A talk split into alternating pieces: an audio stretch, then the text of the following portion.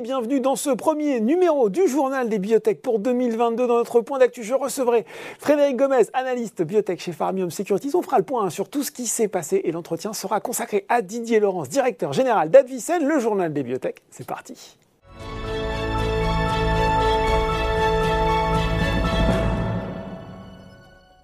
Et j'ai le plaisir de retrouver pour ce point d'actu, ce premier point d'actu 2022, Frédéric Gomez, analyste biotech chez Farmium Securities. Bonjour Frédéric. Bonjour Laurent. Alors, euh, bah, c'est le début de l'année, on va se faire un petit bilan perspective 2021-2022. Euh, on va peut-être commencer quand même par le news flow de cette euh, fin d'année 2021 parce qu'il s'en est passé des choses, notamment pour deux biotech emblématiques de la scène parisienne. On va commencer par la bonne nouvelle, GenFit. on a reçu un Pascal Prigent sur le plateau du journal Biotech et cette bonne nouvelle on peut le dire qu'on n'attendait pas forcément cet accord avec Ipsen qui a fait du bien au cours, qui fait du bien aussi à la société. Alors, il fait énormément de bien à la société euh, pour plusieurs raisons. la raison la plus évidente, c'est la raison financière. Mm.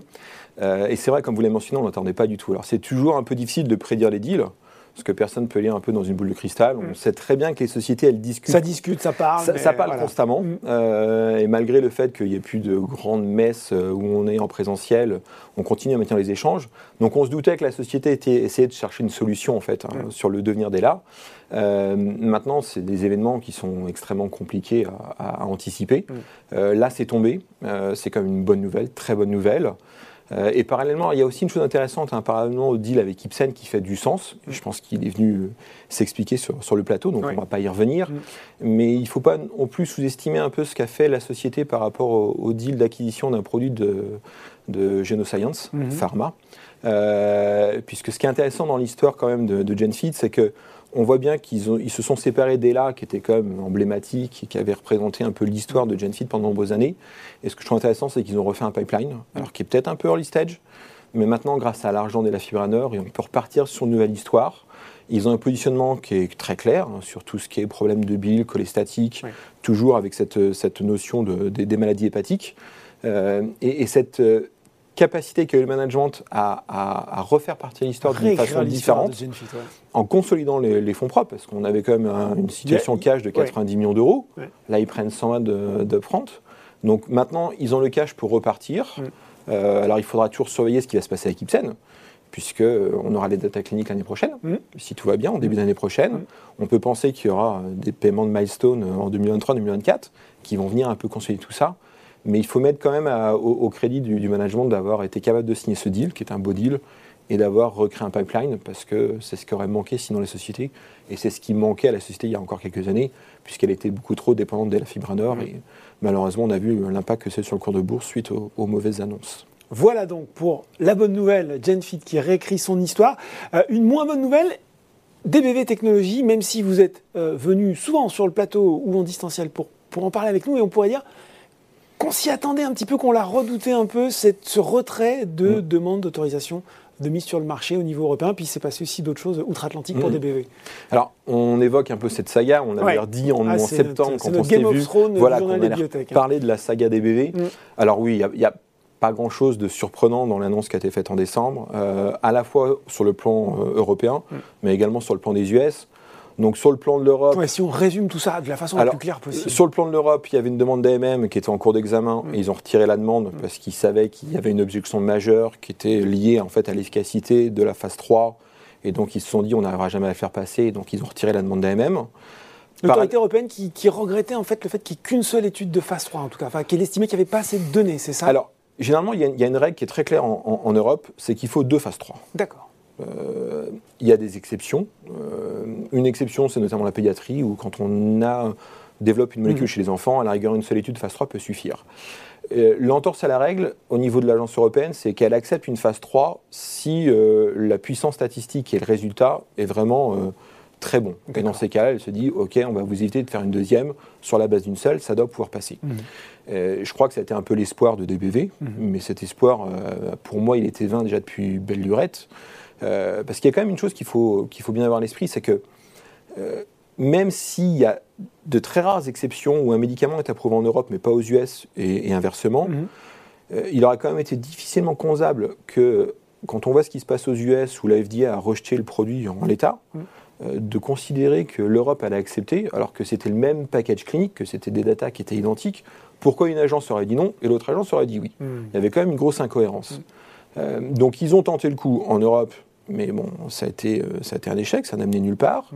Euh, parallèlement, il y a une communication où on nous explique qu'aux US, euh, suite aux multiples discussions, interactions Mm. avec l'agence, au final, ils vont repartir sur une nouvelle étude de phase 3. Mhm. Alors, ça a l'avantage comme de clarifier les choses. Parce Oui. que là, là, pour le coup, on repart. Voilà. euh, depuis de nombreux trimestres, saines, si je on nous disait, on discute, on essaye de faire avancer, il y a euh, des échanges plus ou moins fructueux, on n'est pas forcément d'accord, mais on continue à échanger. Là, au moins, il y a une décision qui est claire et nette. Elle est prise, il faut une nouvelle phase 3. Euh, et, euh, et ils vont repartir sur un nouveau package clinique en espérant que cette phase 3 soit positive et qu'ensuite ils auront un ensemble qui sera à peu près approuvable. Mm. La chose qui est quand même intéressante quand on met en opposition euh, GenFit et, et DBV, c'est qu'on a le sentiment que dans un cas, ils ont été capables de signer un deal et de se réinventer. Dans l'autre cas, et moi c'est un vrai, un vrai problème que j'ai avec DBV, on l'avait même échangé d'ailleurs en septembre 2020 quand on avait des- abordé ces, ces deux dossiers, c'est que moi j'aurais tendance à dire il y a quand même quelque chose qui va falloir être mis sur la table sur DBV, c'est qu'il y a du cash. Est-ce que le cash est mieux utilisé en refaisant une nouvelle phase 3 Mhm. ou est-ce que le cash pourrait être mieux utilisé en allant chercher d'autres produits, en refaisant un pipeline, un peu à l'instar de ce que se fait Genfit à l'heure actuelle Euh, on a le sentiment qu'il y a peut-être un entêtement à vouloir absolument euh, sortir via Skin Peanut.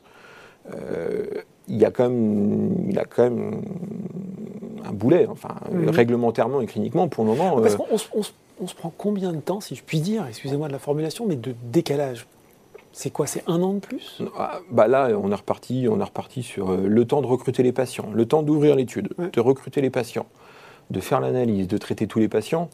Euh, là, on est reparti sur un cycle de 2-3 ans. Enfin, on l'a vu, on l'a vu sur la précédente étude. Ouais. On repart sur un cycle de 2-3 ans. Ouais. Donc Et- c'est long. et c'est du cash. C'est long. C'est du cash et parallèlement, il faudra un peu regarder ce que Nestlé avec Emun fait. euh, voilà, si Le produit- concurrent de DBV. Le on concurrent de. DBV. Ouais. Maintenant, est-ce que, est que la meilleure façon d'utiliser le cash, qui est encore sur le compte en banque, parce qu'ils ont quand même encore un peu d'argent, Mhm. est-ce que c'est de, de- de maintenir la ligne stratégique actuelle ou est-ce que ce serait de se diversifier un peu?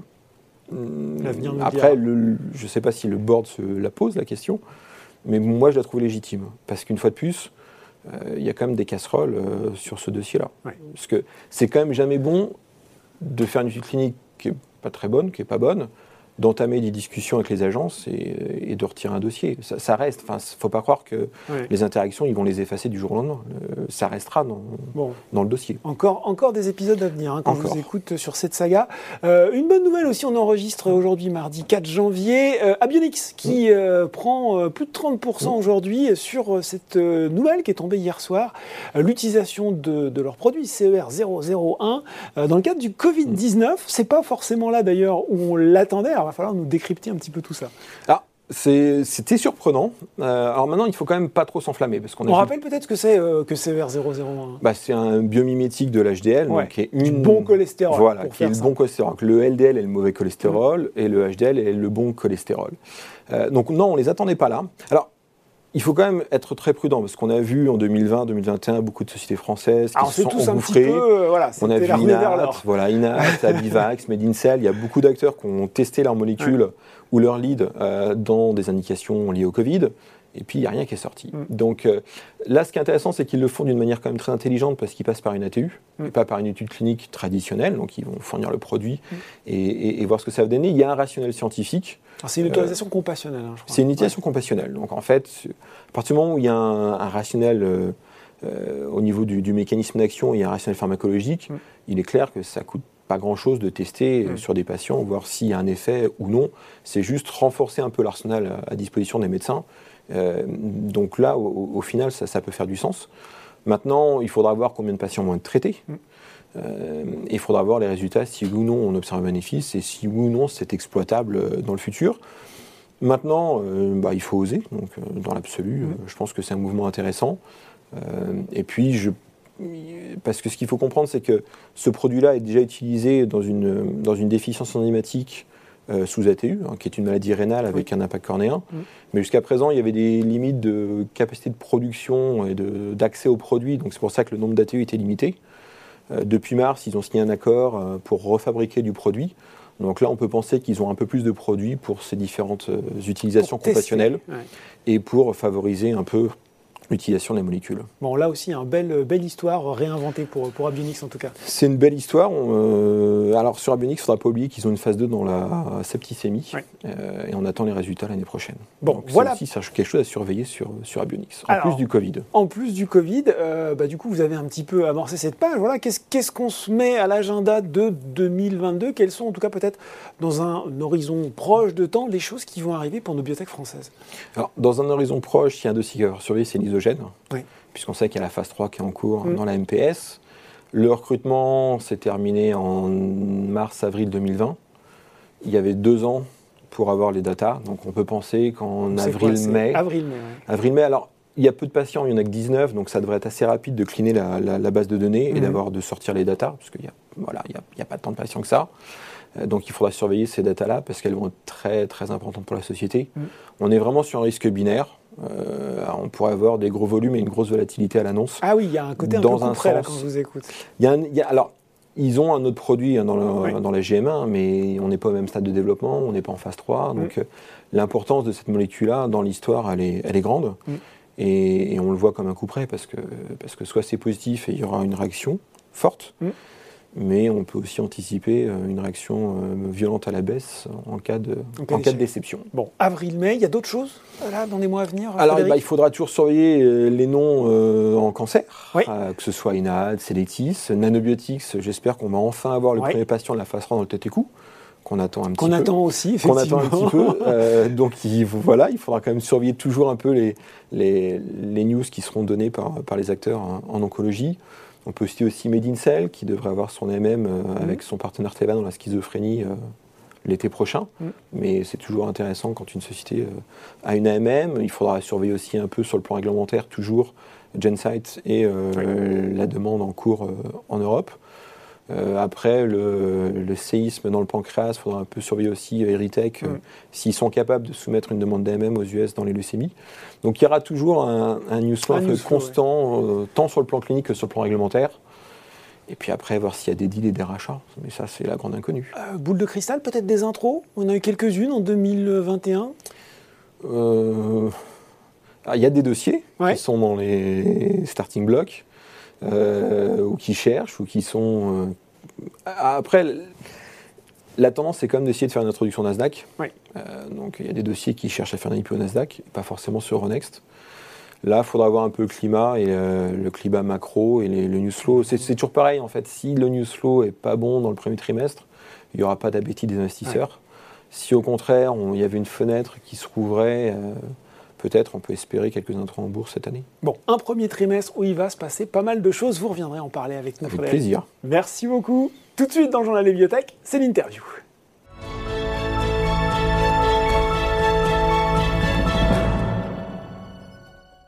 Et j'ai le plaisir de recevoir pour ce premier entretien de l'année du journal des bibliothèques Didier Laurence, directeur général d'Advicen. Bonjour Didier. Bonjour Laurent et tous mes voeux.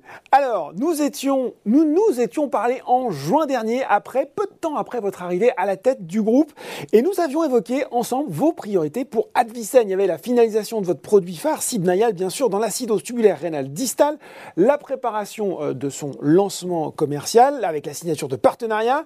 Euh, vous n'avez pas dû prendre beaucoup de vacances, euh, Didier, en fin d'année, parce que euh, le news flow de la société, il a été particulièrement euh, riche et dense. Et comme on était en plus un petit peu avant Noël, en plus, c'est un paquet de bonnes nouvelles qui sont tombées.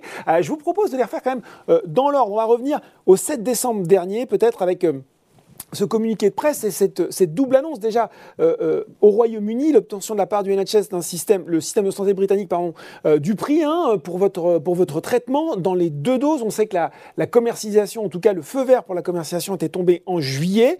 Donc déjà, on reviendra sur ces prix. Est-ce qu'ils sont conformes à ce que vous attendiez? Est-ce qu'ils sont conformes à vos modélisations? Et puis, dans le même communiqué, vous annonciez avoir signé non pas un, mais deux accords de distribution exclusive avec Twin Pharma au Benelux et avec le tchèque Xid Orphan pour les pays euh, d'Europe centrale et orientale. Là aussi, euh, plusieurs questions. Est-ce que euh, pour vous, ça revient à dire que ça y est, le train est lancé, si je puis dire, pour la commercialisation de Sibnayal? Et puis concrètement, comment et quand ces accords de distribution vont rentrer en vigueur? Et puis peut-être, question subsidiaire, est-ce que, comment voilà, vous avez choisi ces partenaires? Trois questions en une pour commencer.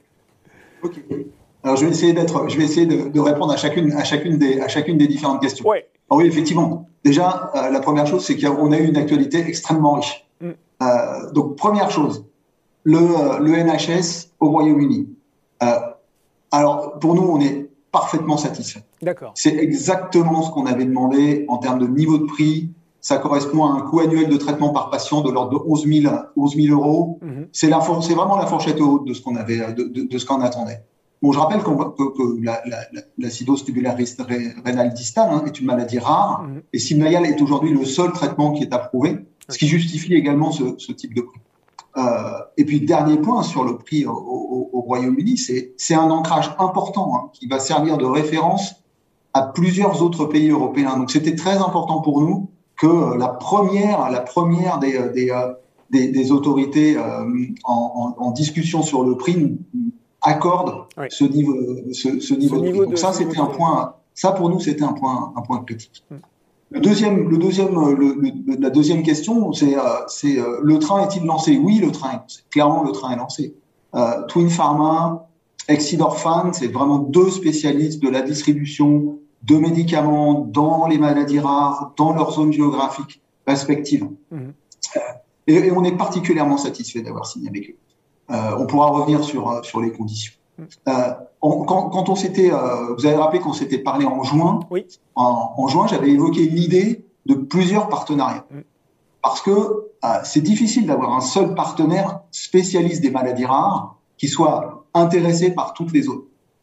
Euh, et j'avais dit, on aura peut-être plusieurs partenariats. Mm-hmm. Euh, maintenant, euh, aujourd'hui, ben, voilà, les accords sont signés. Chacun des deux partenaires va travailler à la mise sur le marché effective de Sidnayal dans leur zone, euh, dans leur zone, dans leur zone commerciale. Euh, et les discussions vont commencer avec les autorités, à la fois sur le remboursement et le prix dans chacun des, dans chacun des pays. Mais on est particulièrement satisfait de, de, de ces accords.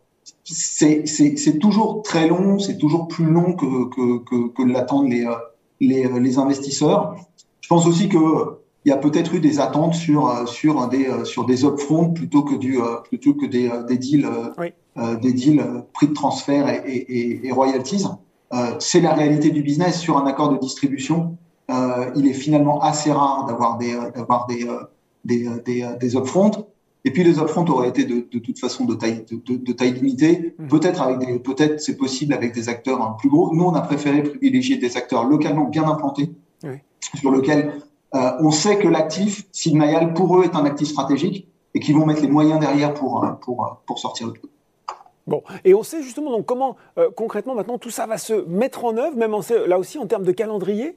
Ben, tout, tout, tout, toutes les choses vont se, vont, vont se mettre en œuvre. Ouais. Janvier, c'est le, on va travailler concrètement avec eux euh, sur la mise en sur la mise en sur la mise en œuvre, le déploiement des le déploiement des contrats on a commencé à échanger l'ensemble de la documentation qui va leur permettre, eux, de discuter localement mmh. euh, avec, euh, avec les autorités, encore une fois, pour discuter remboursement et prix. Bon, très clair. Alors voilà, ça fait déjà euh, euh, deux très bonnes nouvelles. Et puis il y en a une autre qui est tombée hein, le 20 décembre. Alors, le titre, il avait déjà bien réagi. Hein. Il y a eu un plus 25% dans la séance après cette, annonce. Et puis euh, bah, voilà, le 20 décembre dernier, on apprend que Sinmayal sera remboursé par l'assurance maladie en France. Vous l'avez dit, première étape au Royaume-Uni, la deuxième en France. vous l'aviez dit, ça en fait le seul médicament remboursé dans le traitement de la TRD, en tout cas dans l'Hexagone.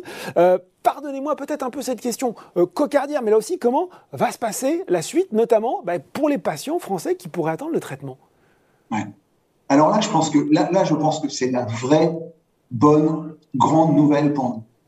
Euh, on, on, on, peut on, peut parler pendant des on peut parler pendant des heures de phase 3, d'AMM, ouais. etc., etc.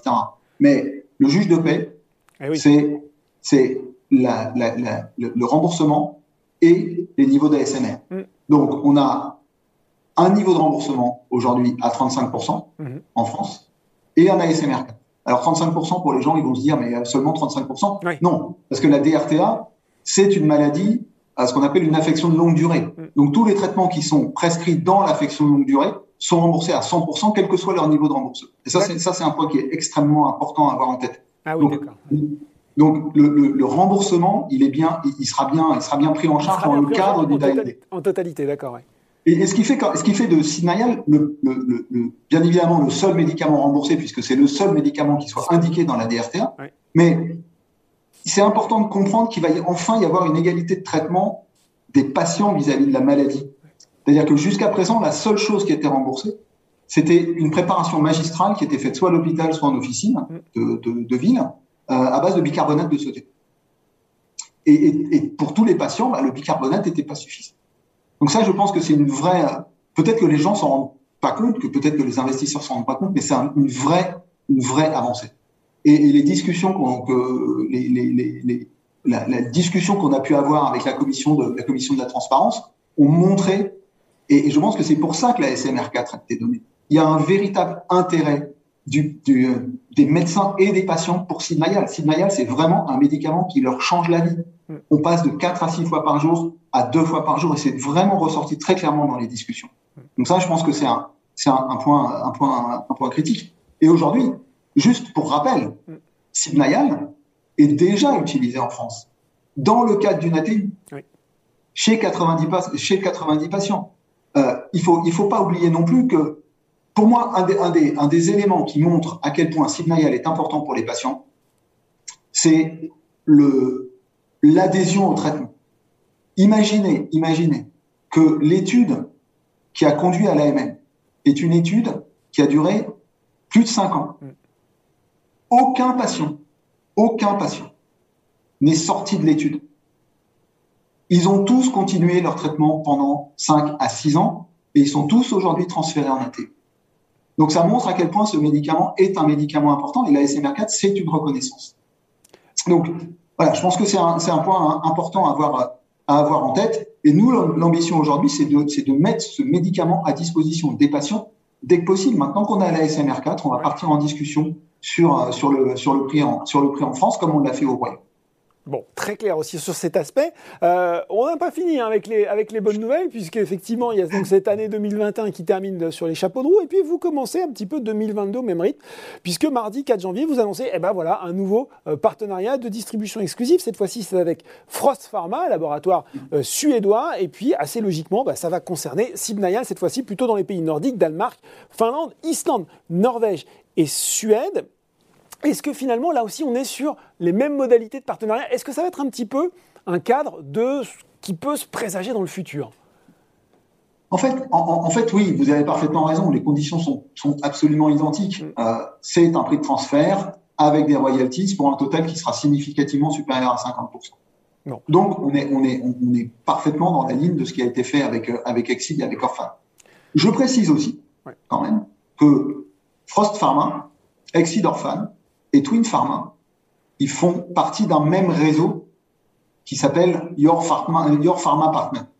Et donc, en fait, signer avec les trois, c'est comme si on signait avec un seul et même partenaire et on est, il y a une, il y a un échange permanent d'informations entre, entre nous quatre. Et je pense que c'est, c'est important. Puis, le, significativement supérieur à 50%, on est, bien dans le haut de fourchette de ce qui se fait sur ces accords-là. Comme je vous l'ai dit tout à l'heure, finalement assez rare avec, euh, avec ce type d'accord d'avoir des, euh, d'avoir des offres. Bon, alors justement, vous imaginez bien, après tout ça, qu'on a un petit peu hâte de connaître la suite. Est-ce que ça veut dire de nouveaux accords qui vont tomber dans les mois qui viennent. Si oui, sur quelle zone géographique? Et puis l'autre question qui est plus financière, même si vous en avez déjà, vous avez déjà commencé à en parler, quel impact ça va avoir sur les finances de la société? En 2022, est-ce que c'est trop tôt? 2023 Comment tout cela va se concrétiser à un moment pour Advicen Laurent, vous comprenez bien que euh, c'est encore un peu vous aller sur des nouveaux accords. C'est clair. Non, ce qui est sûr, c'est ce qui est sûr, c'est on, continue à travailler. Les, accords, les accords actuels, ils couvrent à peu près, euh, allez, un, peu plus du tiers de la population, de, la population des malades en, Europe. Donc, euh, mm. il faut qu'on continue à travailler pour le mettre à la disposition du, plus grand nombre. Mm-hmm. On le fait. On évalue différentes options pour mettre le produit à disposition des patients dans les meilleures conditions possibles. Euh, et pour nous et pour nos actionnaires, les options les plus créatrices de valeur.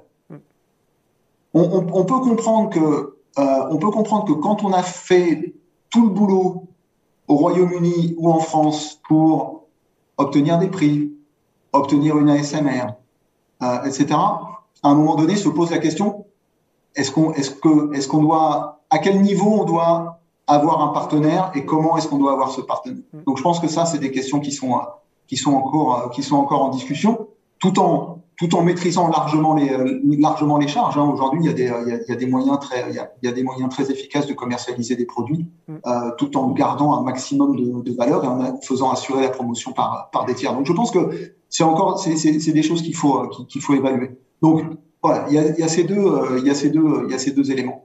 Euh, pour 2022, je m'engagerai pas non plus sur des perspectives financières. Mm-hmm. Euh, on attend clairement une montée en puissance progressive des ventes de Sidnayal en Europe sur 2022 et au-delà. Vraisemblablement, T3, les, premiers, les, premières commercialisations sur le T3. Quand vous dire, je ne m'avancerai pas plus, mm. mais voilà, les, pays sur lesquels on est le plus avancé ou des pays sur lesquels les discussions et les négociations en termes de remboursement et de prix sont plus ou moins rapides. Euh, voilà, mais 2022-2023 euh, sera l'année de, de, de, la commercialisation de, de, de Bon, alors on voit bien que tout ça se met en place. Bien sûr, je vais braquer mon regard outre-Atlantique, qui a cette étude de phase 3 de Sibnayal, là aussi, hein, toujours dans la même indication. Euh, est-ce est que ce qui se passe pardon, en Europe peut servir un petit peu euh, de booster? On parlait en juin d'une demande d'autorisation de mise sur le marché au second semestre 2022 aux États-Unis. J'imagine qu'on va rester là-dessus, mais j'ai quand même envie de vous demander est-ce que ça peut peut-être euh, euh, pour vous être une confiance renforcée dans ce que la FDA va, va dire euh, à l'issue de cet examen? Alors, on, a toujours été, on, a toujours dit que effectivement l'obtention l'obtention de l'AMM en, en, Europe mm. était, était finalement la reconnaissance de, de, de l'efficacité du produit. Néanmoins, je séparerais bien ce qui se passe en Europe de ce, que, de, de ce qui se passe aux États-Unis. En Europe, nous sommes vraiment aujourd'hui concentrés sur la phase commerciale, les discussions, remboursement, mm. prix. Aux États-Unis, on est à un stade plus précoce, hein. euh, et, on, et, on peut, et on peut clairement pas présager de ce que la FDA va, va dira sur nos demandes. C'est beaucoup trop, c'est beaucoup trop tôt. Bien évidemment, on continue à travailler à, à sécuriser, à sécuriser réglementairement aux, aux États-Unis. Euh, mais je pense que c'est euh, c'est euh, c'est voilà c'est aujourd'hui le focus c'est la clinique la clinique la clinique et le réglementaire le réglementaire le réglementaire Bon, du coup, vous parlez, vous parlez déjà un peu partenariat aux États-Unis ou, ou pas encore? Non, pas encore. Pas encore. C'est beaucoup trop, c'est beaucoup trop. Pour l'instant, c'est trop tôt pour en parler. Je, je le répète, le focus, c'est la clinique et le réglementaire. Bon, euh, il y a ce deuxième étage aussi de la fusée Sibnayal, hein, c'est euh, l'indication de la cystinurie. Là aussi, vous aviez cette ambition euh, d'une demande d'AMM avant fin 2022 en Europe, comme quoi il va falloir continuer parce qu'il y a encore pas mal de rendez-vous cette année. J'imagine que ça, c'est un de vos grands objectifs stratégiques pour 2022, maintenant que ceux de 2021 ont été cochés. Euh, ouais, il y a pas mal d'objectifs qui ont été cochés, mais il y en a encore quelques, il y a encore quelques-uns pour Sibnayal en, en, Europe dans la DRTA. Non, je, je, crois pour, pour être pour, euh, sur la cystinurie, je pense qu'il faut voir plus large que ça. En fait, aujourd'hui, on a quoi? On a, on a un produit qui s'appelle Sigmayal qui a fait la preuve mm. et tous les retours que nous avons, aussi bien des patients que des médecins, sont clairs. Sibnayal change la vie des patients. Il mm. faut comprendre que Sibnayal, c'est un traitement qui alcalinise en seulement deux prises par jour, alors que classiquement, c'est quatre à six prises par jour qui est bien mieux toléré et qui est bien plus acceptable et accepté par les patients. Hmm. Alors, oui, la cystinurie est stratégique, mais il y a beaucoup d'autres maladies rénales qui nécessitent une alcalinisation. Hmm. Donc, aujourd'hui, je pense qu'il est important pour nous d'évaluer la façon la plus efficace de couvrir l'ensemble des besoins d'alcalinisation, non seulement dans la cystinurie, hmm. mais dans d'autres indications. Donc, je pense que c'est, pour moi, c'est un point, c'est un point, c'est un point critique. La cystinurie, oui, mais, trouvons le moyen pour faire que ce soit alcalinisant dans la cystinurie et au-delà. Et je pense que le, le, potentiel ne doit pas être restreint à la cystinurie. Ça veut dire peut-être le lancement de nouvelles études cette année dans d'autres indications? Ben, nouvelles, nouvelles études ou, ou, une étude, ou une étude équivalente qui évalue l'alcalinisation dans la cystinurie et dans d'autres indications. C'est une discussion. C'est une réflexion. Bon, pas mal, pas mal de choses. Hein. Il va falloir revenir les commenter avec nous euh, tout au long de cette année. Euh, juste, juste un, mot avant de se quitter. On va parler euh, du titre, un petit peu du cours de bourse. On a vu que l'évolution récente, elle est, elle est, elle est très positive sur ces derniers mois. Je voudrais juste vous entendre sur le projet de transfert de cotation du titre du compartiment C d'Euronext vers Euronext Growth. Qu'est-ce que vous en attendez? Alors, alors, tout simplement, pour nous, c'est une simplification. C'est ça. Hein. C'est une simplification dans l'organisation interne et une, une, réduction des charges de fonctionnement. Euh, je crois qu'il faut bien que, vos, que, que, vos auditeurs l'entendent. Techniquement et en matière de communication financière, ça ne change rien pour les actionnaires actuels. C'est juste des éléments techniques. Euh, on est listé à Bruxelles, euh, ça n'a pas forcément d'intérêt, ça ne nous apporte pas grand-chose. Mm. donc, ben, dans le, focus, le focus du, le focus de la. Moi, je suis un gars qui regarde le cash. Et si vous avez, si donc il faut que le cash soit pour un la commercialisation mm. et deux la clinique et le réglementaire. Donc c'est vraiment, c'est vraiment les deux, les deux, c'est vraiment le, le, mon leitmotiv quotidien. Qu'est-ce qu'on peut, qu'est-ce qu'on peut réduire en matière de coûts et comment est-ce qu'on peut concentrer notre consommation de cash dans la clinique, le réglementaire et le commercial? Bon, et eh ben voilà, très clair très clair là-dessus. Merci beaucoup Didier avec des projets euh, plein les cartons, euh, une commercialisation euh, qui avance et, effectivement plein de choses dont, je l'espère, on aura l'occasion de reparler en 2022. Merci beaucoup. Avec plaisir Laurent, merci beaucoup. À bientôt. Le journal des biotech, c'est fini pour aujourd'hui. On se retrouve dans deux semaines pour un nouveau numéro.